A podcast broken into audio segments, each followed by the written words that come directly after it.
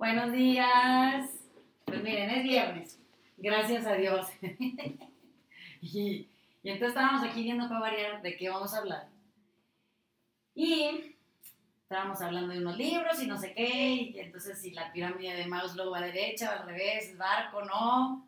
Max está leyendo un libro que, es interesante eh, en ese tema, ahorita lo vamos a ver.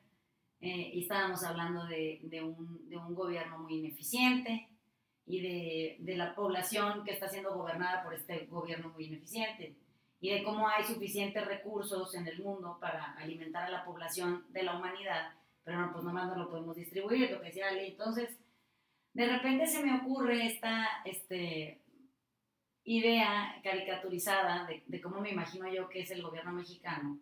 Y entonces decía yo que el gobierno mexicano es como tener un padre alcohólico eh, que es ausente, que cuando siente culpa y vergüenza, como decía, le manda tantita lana a su casa, nomás para cubrir la cuota, pero que aparte tiene la pinche necesidad de opinar en todo, pero no está.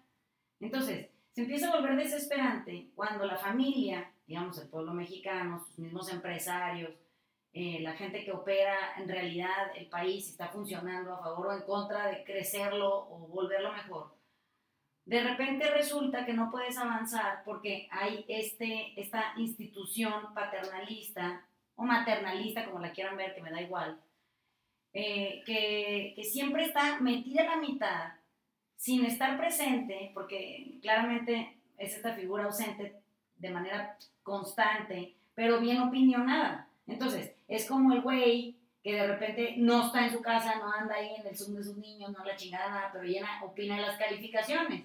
Digo, ay, cabrón, qué cómodo. Siéntate a tomar la pinche clase en Zoom para que veas de qué se trata.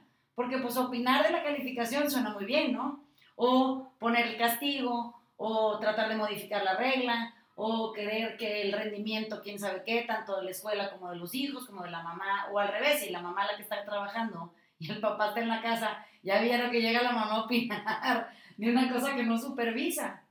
Entonces, entre que creemos que el gobierno está para eh, dar lana, supervisar, atender, resolver, y el gobierno insiste en estar ausente, yo creo que habría que redefinir para qué existiría un gobierno, en qué términos y con qué función, y, cómo se podría estructurar una verdadera gobernabilidad, o sea, la, la quintesencia de, de, una, de un Estado que coopere, o sea, que tanto la iniciativa privada como la sociedad civil como el gobierno federal pudieran ponerse de acuerdo eh, en esta única eh, labor o tarea que fuera, por un lado, cubrir las necesidades básicas de su población, eh, proveer, como decía Max, pues, seguridad pública, que hubiera los suficientes recursos de electricidad, este, agua potable en las más lejanas, conectividad, si quieren podríamos llevar internet a todos lados, o sea, Podríamos hacer un montón de cosas que son necesarias y que sí necesitamos la estructura gubernamental. El resto se lo podrían dejar a los ciudadanos capacitados. Pero es que es increíble porque en este país, incluso a nivel familiar, sucede exactamente esto mismo que describo. O sea, hay gente que dice que está, que no está, que hace como que hace, pero no hace, pero viene y opina. Entonces, al final lo que desquicia es que estorban. Eso es la verdad. O sea, que el papá eh, eh, borracho o la mamá jodiendo o, ladrona o al revés, la mamá peda y el papá robando, que da igual, siempre están estorbando al progreso. O sea, no, no son figuras que pudieran proveer bienestar en ningún nivel. Simplemente están a la mitad y, ni dejan avanzar ni dejan retroceder, estamos estancados. Todo esto viene de un, libro que estoy leyendo que se llama Transcend, es el nuevo libro de Scott Barry Kaufman que es un cuate que agarró la, lo que le, le llamaban la pirámide de, de, Abraham Maslow, que fue como este psicólogo que revolucionó toda la, historia de la psicología, porque decía, ¿por qué chingados estamos siempre pensando en las enfermedades, en lo malo del ser humano en la psicología? ¿Por qué no empezamos a pensar en lo bueno, en cómo, cómo un ser humano puede ser algo bueno? Entonces diseñó un... Después le pusieron pirámide porque él nunca lo puso como pirámide, pero diseñó un esquema en el que decía que las personas tenían necesidades básicas que tenían que irse cubriendo para poder tener la capacidad de ser un ser humano con una vida eh, satisfactoria, ¿no? Entonces ponía primero las necesidades fisiológicas, ¿no? El agua, el, la comida, el, el, el, shelter, ¿no? El, estar en un lugar caliente, o the warmth. Luego ponía las necesidades de safety, safety necessities, ¿no? Que son la seguridad, la estabilidad, la, la, la libertad del miedo, ¿no? Estar, eh, no tener miedo. Y luego el siguiente paso es eh, las necesidades de belonging y love, ¿no? O sea, de pertenecer a algo y amor. Eh, amigos, familia, tener una pareja, e, etc. El siguiente paso eran las de self-esteem, ¿no? El, achievement, mastery, eh, recognition, respect. Y al final, las de self-actualization, ¿no? Y entonces lo que decíamos es, o sea, lo, lo, traje a colación porque decíamos, bueno, sí es cierto que los seres humanos necesitamos satisfacer las necesidades básicas, porque si no, no podemos pasar a lo que sí. No podemos hacer nada más si no tenemos las necesidades fisiológicas, psicológicas y de seguridad satisfechas para poder pasar a lo que sigue. Lo que hace Scott Barry Kaufman es, se puso a revisar todos los diarios y todos los este, cuadernos de Maslow y le, y le, pareció fascinante ver cómo nunca pintó una pirámide. Eso lo hicieron, en los 60 se explica, estos eh, nuevos gurús del diseño de las empresas en Estados Unidos. Agarraron las teorías de Maslow, lo, la convirtieron en una pirámide y dice este cuate, lo echaron a perder durante un rato, porque entonces parecían las necesidades como un jueguito de video en el que ibas cubriendo las primeras y ya después podías cubrir las segundas. Se te abrían las, puertas, con puertas de acceso. Se te iban abriendo los poderes para las siguientes, ¿no? Y entonces lo que dice esto, lo que dice eh, eh, Scott Barry Kaufman es, esto es falso, porque nunca tienes completamente satisfechas las de la base, porque es, una, es, algo, es algo por lo que trabajas toda la vida, ¿no? Tanto las fisiológicas, a pesar de que haya personas multimillonarias que tienen esas que parecerían satisfechas para toda la vida, las que siguen, que son las de seguridad y sobre todo las de belonging love, esas pueden pasarse la vida entera sin tenerlas satisfechas, por más que tengan todo, todo a la mano. Entonces, en lugar de hablar de una pirámide, él convirtió todo esto en una barca. Entonces, dice que el casco de la barca son las fisiológicas y las de seguridad, el mástil son las que tienen que ver con belonging y love, y las que tienen que ver con self-actualization y, trascendencia, pues es la, es la, es la vela. Entonces, a mí se me hizo muy bonito eh, este, este modelo y lo traía aquí a colación porque ya ¿cómo, ¿cómo podríamos tener un gobierno que solo se dedicara a atender que todos tuvieran el casco completo, el casco de la barca completo, y nada más? Es decir, el gobierno se encargara de las necesidades fisiológicas y de seguridad de todo mundo para que a partir de ahí la plataforma de todo mundo sea la mejor para que después cada quien pueda buscar las otras necesidades que son las de belonging, love, self-esteem, etcétera, etcétera. ¿Cómo le hacemos para que el gobierno ya no esté distraído haciendo otras 500 cosas que los distraen del propósito real de un gobierno? Es decir, el propósito real de un gobierno tiene que ser generar una plataforma para que todo mundo se pueda desarrollar. El problema que hemos generado en los últimos 100 años en los gobiernos democráticos es que los hemos llenado de tareas paternalistas. Y entonces ya no tienen ni la energía, ni los recursos, ni la capacidad de dedicarse a generar una plataforma donde el casco del barco sea el que todos tienen a su disposición listo para que ya después cada quien haga lo que quiera con su vida, ¿no? Es que por eso, por eso el papá se fue y se fue a chupar, porque, empezó a hacer todo lo que, o más bien le obligaron a hacer todo lo que nadie más quería hacer. Y entonces me, me parece que todo esto nos regresa, ¿cuál es el rol real de un gobierno? Y me, y me acuerdo de la clase que me diste de Derecho Romano, donde me dijiste, oye, es que las leyes funcionaban simplemente para hacer un traslado ordenado propiedad y nada más aspiraba a eso. Y en el camino, de, de alguna manera, empezamos a, a, normar la moralidad o los valores de una sociedad que son cambiantes aparte. Entonces, como que yo agarro esa idea este, y, la, y la llevo al gobierno y, y concluyo lo mismo que tú. El, el, casco del barco es la única obligación de un gobierno, que, que si te vas a la, a la, esencia inicial, si yo estaba en un castillo y el, el lord del castillo, pues su único trabajo era, pues, más o menos explotarme, sí, pero si iban a llegar los otros malos, me iba a proteger. Y de ahí crece pues, el, el, el, rol, si quieres, expandido del gobierno, pero ahorita que, que nos norme hasta las artes, muchas cosas que sin duda hay gente muy capaz que, opera ahí, pero no necesariamente creo que debería ser el rol per se de, un gobierno.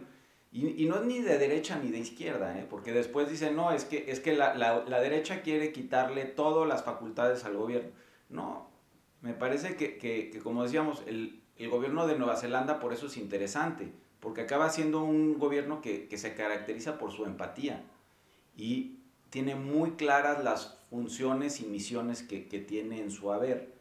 Y todo lo que no, pues simplemente este, coadyuva a que, a que sucedan esas cosas. Entonces, sí me parece que es el momento de reinventar una manera de, relacionarnos con nuestros gobernantes, porque esa es la otra cosa que siempre me viene a la cabeza.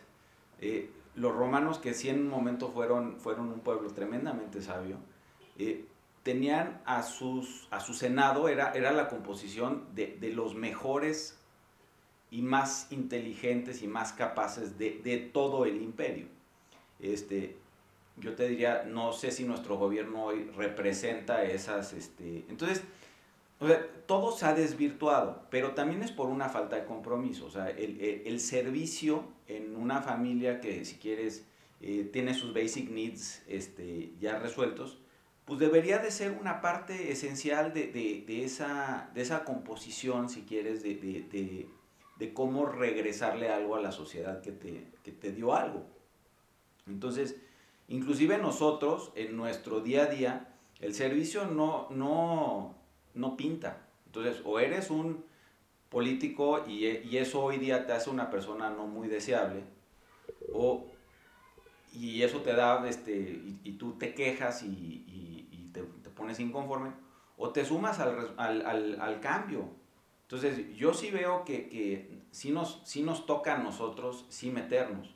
El cómo, la verdad, no sé, pero el de que en nuestra composición de lo que es una buena vida, este, sí tenemos que, que poder regresar y servir en, de alguna manera. Eh, estaba pensando que en esta balsa, este, que es el, el, barco en donde navegaríamos todos de alguna manera como muy fácil de imaginar, también sucede que, ok, supongamos que el casco está en perfecto estado y de repente resulta que todo el interior está lleno de podredumbre. Entonces pienso, bueno, eh, si el taller se, se, explica para algo, es que eh, toda la gente que atendemos en clase durante todos estas, este, eh, durante todos estos años viene con el casco bien estructurado. O sea, es gente que normalmente tiene todas sus necesidades básicas cubiertas pero necesita entender que tiene todo por dentro eh, fuera de lugar. Entonces, a cada uno de los seres humanos que, que habitamos en, en, el, en, el, planeta y que tenemos cascos cubiertos, nos toca entonces ocuparnos de reestructurarnos por dentro, de hacerlo bien para poder después con ese mástil y esa vela zarpar a un destino que, que busque bienestar común. Porque es que si no, yo veo que hay un chingo de barcos atracados, pues. Entonces, pues, ah, no, si se ven bien bonitos, vayan a la Marina de la Paz y verán. Te, te paseas por ahí y dices, no, pues qué bonitos los barcos, qué bonitos los barcos, qué bonito. El dueño, no, pues que no está. Y la tripulación, ah, no, pues anda peda arriba del barco en lo que el dueño aparece. Entonces digo, oye, pero entonces eso somos nosotros, ¿no? O sea, yo tengo eh, eh, mi, mi, mi casco ahí, pues digo, siempre en estado óptimo, y soy al mismo tiempo el dueño y la tripulación. O sea, ¿cómo te las ingenias para ser el, el, el cabrón pedo que siempre está esperando al, al, jefe para que cuando el jefe llegue finja que tiene todo en su lugar y que no está pasando nada? Entonces, de repente me, me vienen estas ideas a la cabeza y digo, oye, pero qué irresponsabilidad, o sea, yo debería de evaluar a la tripulación y la tripulación esencialmente soy yo. O sea, yo debería de, si tengo barco, vivir en él, para que me entiendan, o sea, no tenerlo como juguete. Es para vivir en él. Si lo tienes para rentarlo y eso emplea a un montón de gente y luego esos recursos los vas y los inviertes en otra cosa para volver a crear más empleo, para crear más bienestar, estoy de acuerdo. Pero tenerlo atracado ahí, ese es mi punto. O sea, digo, oye, esos recursos deberían de estar alocados diferente. ¿Por qué? Porque tú estás aquí para servir a menos de que tú vivas en tu barco. Vivas en tu barco. Entonces me van a decir, no, Vanessa, pues sí, pero es que lo que pasa es que pues la gente que tiene también tiene derecho a tener barco. Ah, no, si tienes derecho a lo que tú quieras, mientras lo uses. Sí, sí, mientras lo uses. Si no lo usas, o sea, de 12 meses del año pasa 9 sin visitas, pues es lo mismo que haríamos en la vida personal, ven, ahí se ve. O sea que yo igual y paso 9 sin visitarme. 12 meses del año, 9 no me visito, porque me dedico a esto de andarle este, tallando a la teca para que se vea bonita cuando lo vean por fuera. Y por dentro, entonces por dentro es increíblemente difícil atender porque nadie quiere voltear a ver adentro.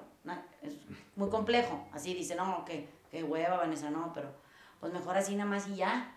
Entonces pienso, ok, supongamos que Maslow lo hizo bien, el de aquí inventó que la pirámide no era pirámide, no se le ocurrió así, alguien la reinterpretó, y entonces ahora está el, el Barry Kaufman tratando de crear un barco. Al final de cuentas la discusión es quién se ocupa. O sea, qué bueno que sea barco, que, que bueno que sea pirámide, que si sea pelota, que me vale madre, no importa. Bueno, pero de lo de dentro, ¿quién se ocupa? Pues es que a mí me toca lo mío, a Max lo suyo, a Ale lo suyo. Y deberíamos de estar eh, inspirando gente a que se ocupe de lo suyo. Entonces, Estábamos hablando hace rato también de las secretarías de Estado y les decía yo que a mí me parece increíble que haya secretarías para todo menos para lo que se necesitan.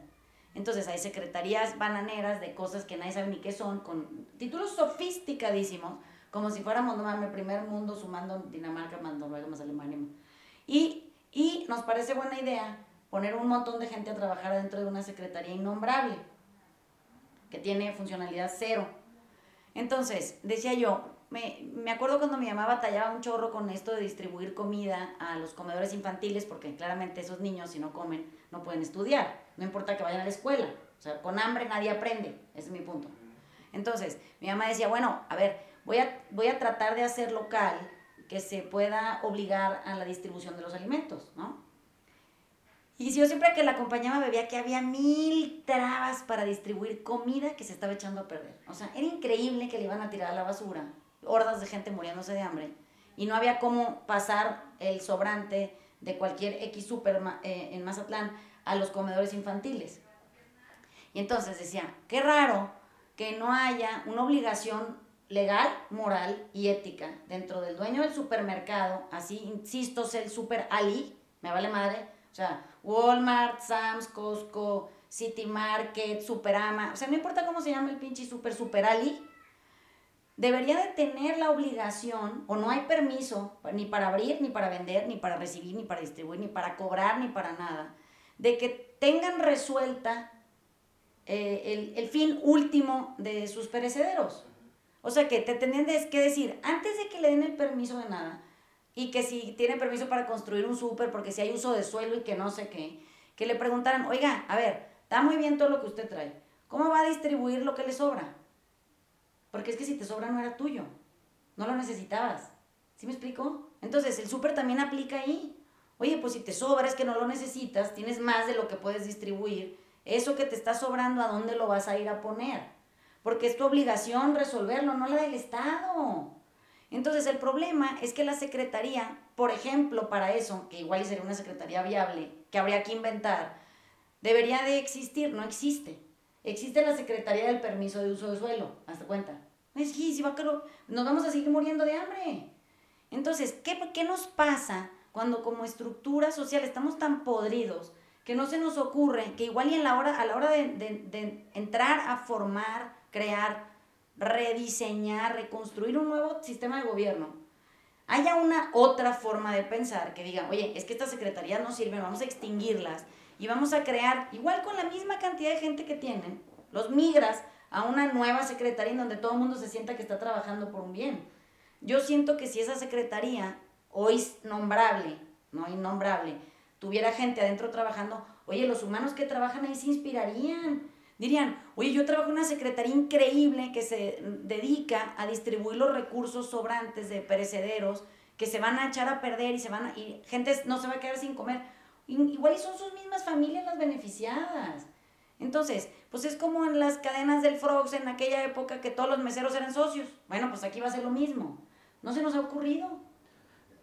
Creo que una de las, una de las cosas más importantes es este fatalismo que tenemos en México de creer que las cosas como son son así y no pueden cambiar, ¿no? Es decir, el gobierno parecería para mucha gente como ese monstruo gigantesco que pues es como es y ni modo, ¿no?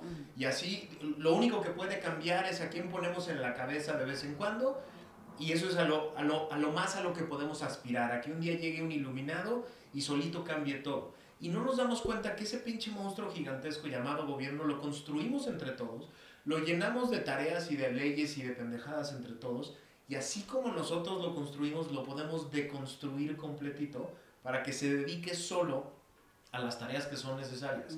O sea, pero hay como un fatalismo de, pues no, así es, ni pedo, está gigante, está enorme, está cabrón cambiarlo y e-, esa es, ese es como la primera tara mental que nos tendríamos que empezar a quitar. O sea, empezar a pensar no en cómo es y, y ya ni pedo, sino cómo lo queremos. cómo, queremos, cómo nos serviría de algo que valga la pena. Y ahí me voy a, la, a, lo primero que decías que me parece fascinante. Yo no lo había puesto, captado así. Esta idea de Scott Barry Kaufman del barco y, y, demás, de construir el barco, es para algo. Es para que alguien después se, se, se trepe en él y vaya a algún lado, ¿no? O sea, es decir, no nada más para que quede bien chingón. Decorar la Marina de la Paz. Y, que el casco quede perfecto y que las necesidades básicas queden satisfechas y que todo esté poca madre y que, y que ahí esté para que todo el mundo lo vea, sino para que después alguien se trepe y se aviente al mar y pues con ese barco bien hecho, bien estructurado pueda resistir las peores tormentas, pero que tenga una dirección clara. Y luego, o sea, me, me puse a pensar, conforme platicabas, que tenga una dirección clara y que empiece a jalar a otros, ¿no? O sea, cuando otros ven que hay un barco que está bien estructurado, bien diseñado, que tiene una dirección, que los otros digan, oye, eso está chingón. O sea, ese güey ya encontró cómo resistir las tempestades, cómo el barco, cómo darle dirección, cómo em, eh, eh, extender la vela para que vayan. Vamos a, hacer, vamos a hacerle así, cabrón. O sea, qué chingón eh, creo que ese es el, el, llamado del taller, ¿no? O sea, empezar a convertirnos en personas que sin alarde, sin, sin explicarle a todo el mundo, sin dar sermones, pues simplemente ponerte a navegar en un sentido adecuado y que la gente diga, mira, sí se puede diferente, cabrón. Claro. No necesitas un pinche yate de 10 millones de dólares para, para navegar. Con una barca bien diseñada, con una buena vela, se puede agarrar buena velocidad y buena dirección, ¿no? Es que últimamente todos somos lo mismo y queremos lo mismo. Entonces, encontrar un modelo que nos funcione a todos, no. Digo, eh, conceptualmente no, no, se antoja particularmente complicado. Eh, la, imagen que me viene a lo eh, con tus palabras, Max, es los puentes que hacen las hormiguitas para cruzar este, pues cualquier obstáculo. Y ahí te das cuenta que por alguna razón todas las hormigas este, se entienden para lograr un objetivo común. Eh, si, si, esto de que el barco está, este, sí que tienes un barco a toda madre, pero pues el barco está ahí para algo, o sea, si no podría ser nada más una cosa estática, aquí es una cosa móvil. Aquí en la medida que podamos irnos en la, en la misma dirección, y, y, y, no es hacia, hacia un como objetivo así chafa, como maximizar el retorno, las inversiones, simplemente a, a, a que todo el mundo vida, viva una una mejor vida, eh, como ellos lo entiendan. Es, eso como ellos lo entiendan, creo que no, no diferimos mucho los unos de los otros. Entonces, tú imagínate que esos son nuestros servidores. ahí sí creo que el, el esquema de, de la, gente que estaría sirviendo al público, pues estaría operando desde la suficiencia. Entonces, escenarios ahí como los que tenemos hoy de la, de, de la corrupción tremenda que, que, hay en el mundo, quiero pensar que se empezarían a, a, a, quitar, ¿no? O sea, pues, nos veríamos un poquito más como, como Japón, ¿no? Donde todo el mundo le genera una, un real, este, Orgullo. orgullo, exacto, este, hacer sus funciones. O sea, hay, hay una cosa ahí muy, este, Sí, hay una muy fantástica en, el, en el honor del servicio, ¿no? Entonces, este, pero empieza con uno. Y lo que, lo que se puede volver muy emocionante es cómo ese uno se suma con otro, uno se suma con otro. Y eso es la base para hacer la, el- un casco que nos funciona a todos.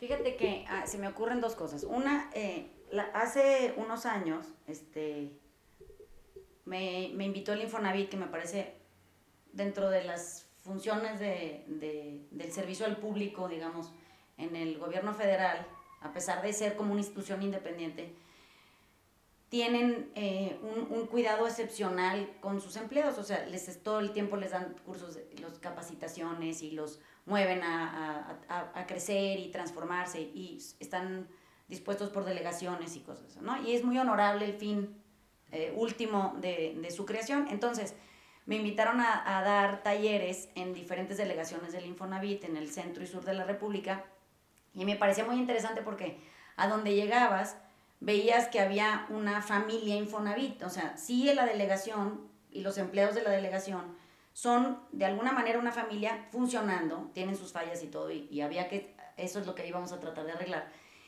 Y al mismo tiempo eh, hay un servicio al público evidente, o sea, el Infonavit se llena en las mañanas en cada delegación de gente que viene a resolver cosas de sus trámites para sus, para sus casas y entonces de, de pronto me, me daba cuenta que había una particularidad y, y, y es que no nada más dentro del Infonavit, pero eso cambió toda la estructura de servicio de un, de un día para otro. Eh, llega la gente y entonces la señorita a lo mejor pues que está indispuesta ese día, no tiene ganas de atender a la señora que ha visto cuatro veces esa semana, que viene con la papelera incompleta o no trae el trámite realizado, no hizo el pago en el banco, no. Y entonces viene la señora que claramente viene porque no lo sabe hacer, pues está pidiendo ayuda. Y la, la persona que está del otro lado, pues la, ju- la juzga muy severamente y si ya le expliqué 20 veces. Yo lo que estaba tratando de resolver era justo ese momento en donde el que está para servir se le olvida que está para servir y no puede atender de manera adecuada al que está pidiendo el, servicio porque necesita ayuda. No es porque quiere ir a chingar, pues si no se levanta para eso.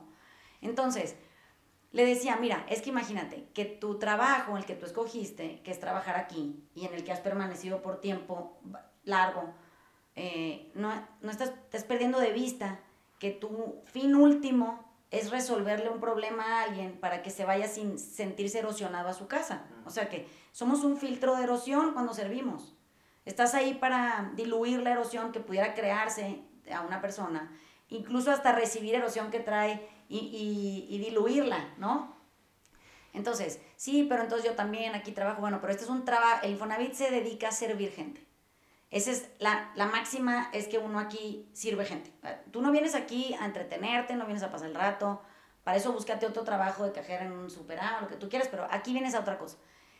Cuando de, de pronto eh, te cae el 20, tampoco te cae el 20 de para qué estás sirviendo. Entonces, ah, en la clase eh, de esta semana de la impermanencia, hay una, una cosa muy interesante. Eh, todo el mundo sabe que se va a morir. Todo el mundo que ustedes conocen sabe que se va a morir. O sea que si yo le pregunto a Ale, oye, ¿tú sabes que te vas a morir? Sí, claro, algún día me voy a morir, claro. ¿Tú, Max, sabes que te vas a morir? No, sí, yo también sé que me voy a morir. Muy bien. Pero si yo te digo, ¿sí sabes que te estás muriendo? Esa madre ya no, no, ya no, jaló. Ya no jaló. No, no, esa madre ya te dio pánico. ¿Cómo que me estoy muriendo? Pues toda la gente que nace se, se está muriendo. No hay nadie que no se esté muriendo. No es que te vas a morir. Esa, esa frase es como lejana, está como en otro parque, se siente como en 90 años, como muy, está muy lejos, es, es muy inaccesible. Levantarte con la idea de que te estás muriendo te permite ponerte a vivir.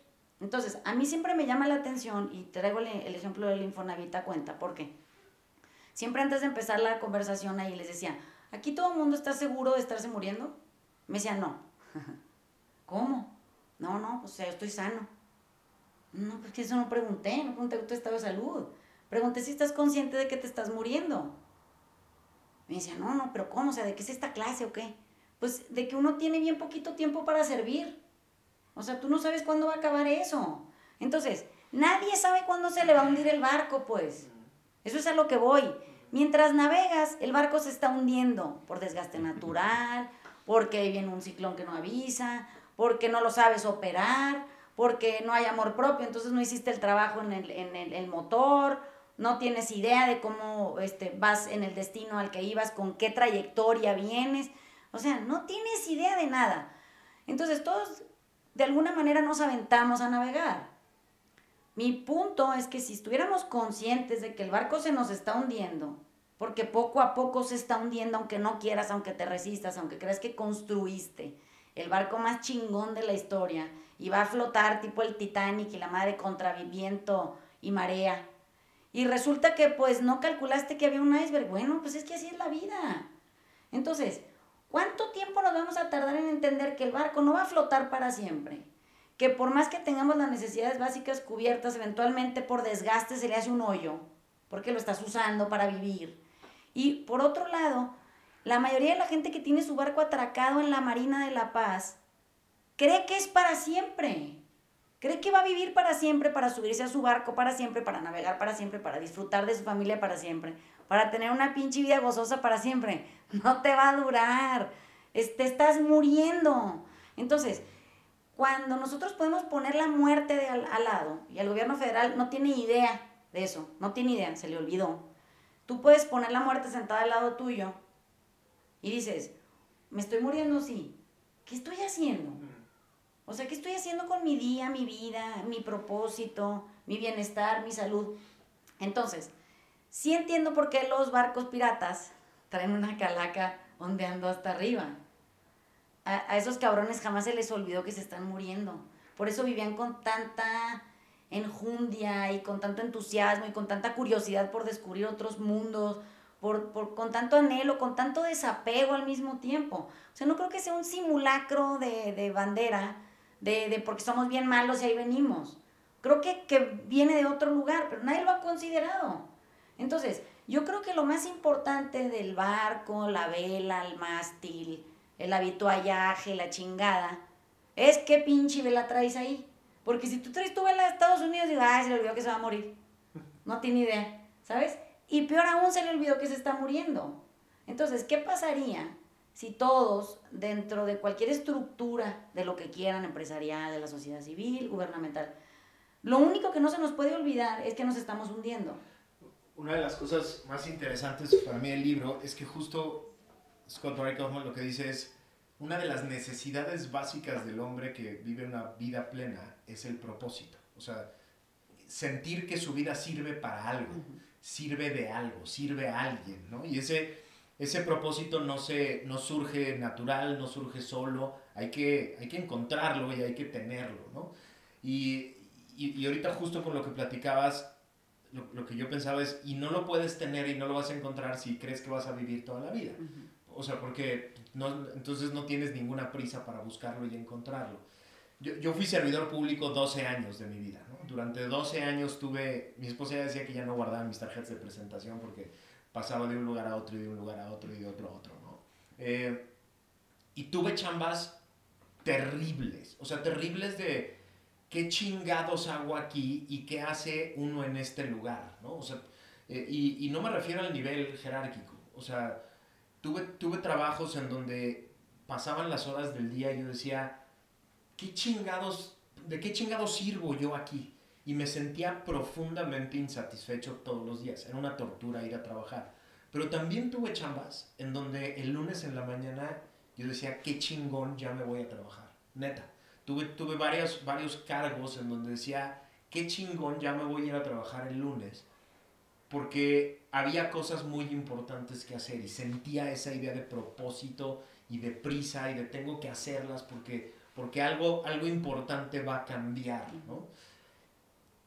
Lo que yo pensaba es, ¿cómo le hacemos para eliminar del gobierno todas esas chambas donde la gente llega, se sienta y hace ocho horas de hora nalga y se larga a su casa y que vive profundamente insatisfecha, echando a perder a otras personas, echando a perder a su familia, echando a perder su propia vida? Y, y, y tuviéramos solo en el gobierno lugares donde la gente se siente profundamente útil porque está haciendo cosas que sirven, ¿no? Yo creo que sí se puede. O sea, yo creo que sí es posible hacer una radiografía del gobierno y encontrar todos esos lugares donde llegas, te sientas, no haces una chingada y si no te sentaras nadie se daría cuenta. Sea, si no, si, si no vas, este, no pasaría absolutamente nada, al gobierno no le pasa nada, no hay una función que no se haga, etc. ¿Cómo le hacemos para eliminar todos esos y solo dejar lugares donde la gente sirve, el gobierno funciona, genera bienes públicos, la gente se siente satisfecha y el país avanza de una manera. Sí se puede. O sea, carajo, si, si, si, si fuimos creando todos esos modelos para solo darle empleo a mucha gente, también podemos empezar a ge- generar un nuevo modelo de gobierno donde se generan solo bienes públicos de personas satisfechas que sienten que sirven. Si eso se puede en el gobierno, como dices, se puede en cualquier otro lado, en una empresa, en un banco, en un hasta en una familia, ¿no? O sea, en una familia se pueden generar espacios donde todo el mundo se siente útil porque tiene un propósito, porque sabe que está sirviendo su vida de algo y para alguien. Es que cuando no tienes claridad de para qué sirve algo, cualquier acción, pues la vas a, la, la vas a tomar a medias. Entonces, este, me, me viene a la cabeza eh, una historia que me contó el ingeniero Fernández Dávila, que es el que, el que opera este, una de nuestras plantas, eh, que trabajó en CFE mucho tiempo. Y entonces, este, parece, había entre las, este, las secretarias, eh, pues no eran, no eran particularmente este, amables ni, ni propositivas a hacer cosas y era un poco más el, el modelo de ocho horas y me voy y, y- de mala gana. Entonces, en, en el grupo de, de José Manuel era muy evidente lo que hacían porque ellos operaban las centrales hidroeléctricas del país. Y entonces se las llevó de tour. O sea, se llevó a, todo- a todo el staff, si quieres, de, de- de- de- la Ciudad de México a ver una central hidroeléctrica para ver realmente en qué terminaban sus labores. Entonces, yo creo que cuando tú desconectas el, el proceso y no, y no ves el objetivo final, es donde te empiezas a perder. Y ahí es donde pierdes el propósito, porque, porque dices, oye, yo voy a hacer esta acción para, para este resultado. Si ese resultado es que no me estén chingando, pues ese, ese va a ser el nivel de mi compromiso, ¿no? Y satisfacción. Así es. Entonces, este, y, y- coincido contigo, no, no solo es en, los- en- en el gobierno, es, es, es hasta nosotros con nosotros, ¿eh? Es, es lo mismo. Entonces, este, como que creo que ese es el call to action de, de ten- tenemos que tener claridad de, de- de para qué estamos haciendo las cosas y eso te da automáticamente, creo, un compromiso en hacerlas y hacerlas bien. Si, si tuviéramos que rediseñar nuestros espacios de convivencia, familiares, sociales, este, eh, empresariales, de gobierno, nosotros en nuestra relación con el gobierno mismo, como que no te queda opción más que participar. O sea, te tienes que involucrar, te guste o no, te de acuerdo o no, creas que es un cochinero o no. O sea, como que vas a tener que ir a, a meterte en el lodo y ver qué puedes hacer y desde dónde tú puedes servir. Es tan amplio el espectro de servicio, tan increíblemente vasto en, en- en apreciación, porque aparte donde te acerques a servir te, te reciben, eh, que solo se ensucia el proceso porque están buscando la ganancia secundaria. Entonces, cuando servir se traduce en dinero, y, y no en dinero, digamos, para repartir a otros, sino se traduce en dinero como, como una ganancia atesorable en, en- en la vida del, del servidor público, llega un punto en donde eh, el mismo servidor se confunde. Y entonces, ¿por qué tenemos lleno de servidores confundidos? Esa es mi pregunta. Todos los días me levanto y veo que algún servidor se robó una cantidad de dinero cuantiosa que pudiera haber servido para alimentar a un montón de gente o para hacerle bien, bien a mucha otra o para repararle el casco a una bola de raza que anda ahí con una panga perforada de la madre que no puede ni salir a pescar, ya deja tú a, a cruzar el Atlántico, ¿no? Y digo, bueno, pero ¿qué tanta confusión hay con esto de llevarse tanto dinero cuando se va a morir? O sea, ¿cómo es posible que, que ni en robar haya una cercanía a la posibilidad de no estar mañana para disfrutarlo, ¿no?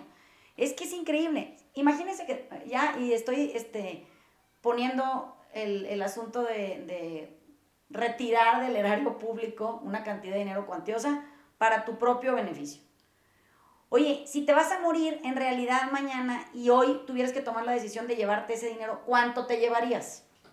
O sea, ¿cuánto te llevarías? Porque te vas a morir mañana, o sea, es lo que te vas a poder gastar el día de hoy, lo vas a poder disfrutar hoy, luego ya, mañana ya no estás.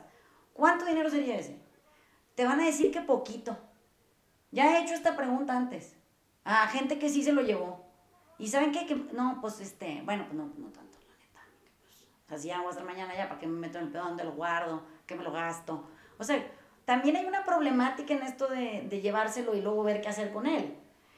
A ver, entonces, si pudiéramos vivir nuestras vidas y no nada más, y en el dinero es como es donde más evidente se vuelve que no te llevarías tanto nada más porque si en relaciones humanas hicieras la misma pregunta, o sea, ¿cuánta energía le drenarías a la persona enfrente?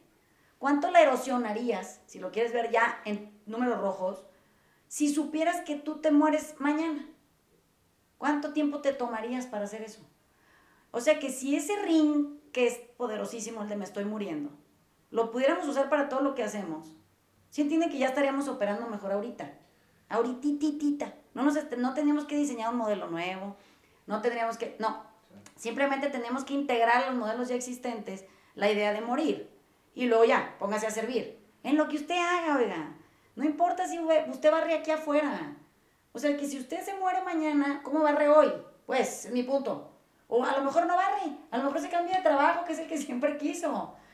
Pero como la cercanía de la muerte la tenemos tan fuera de nuestro espectro de, de percepción de la realidad, hacemos todo, como decías hace un, un momento, como si nunca nos fuéramos a morir. Entonces, te da tiempo de robar en paz, según tú invertir esos recursos, generar empleos con ellos, irte de viaje y vacaciones con tu familia, que ¿saben cuántas veces le llega a esa gente eso? Nunca.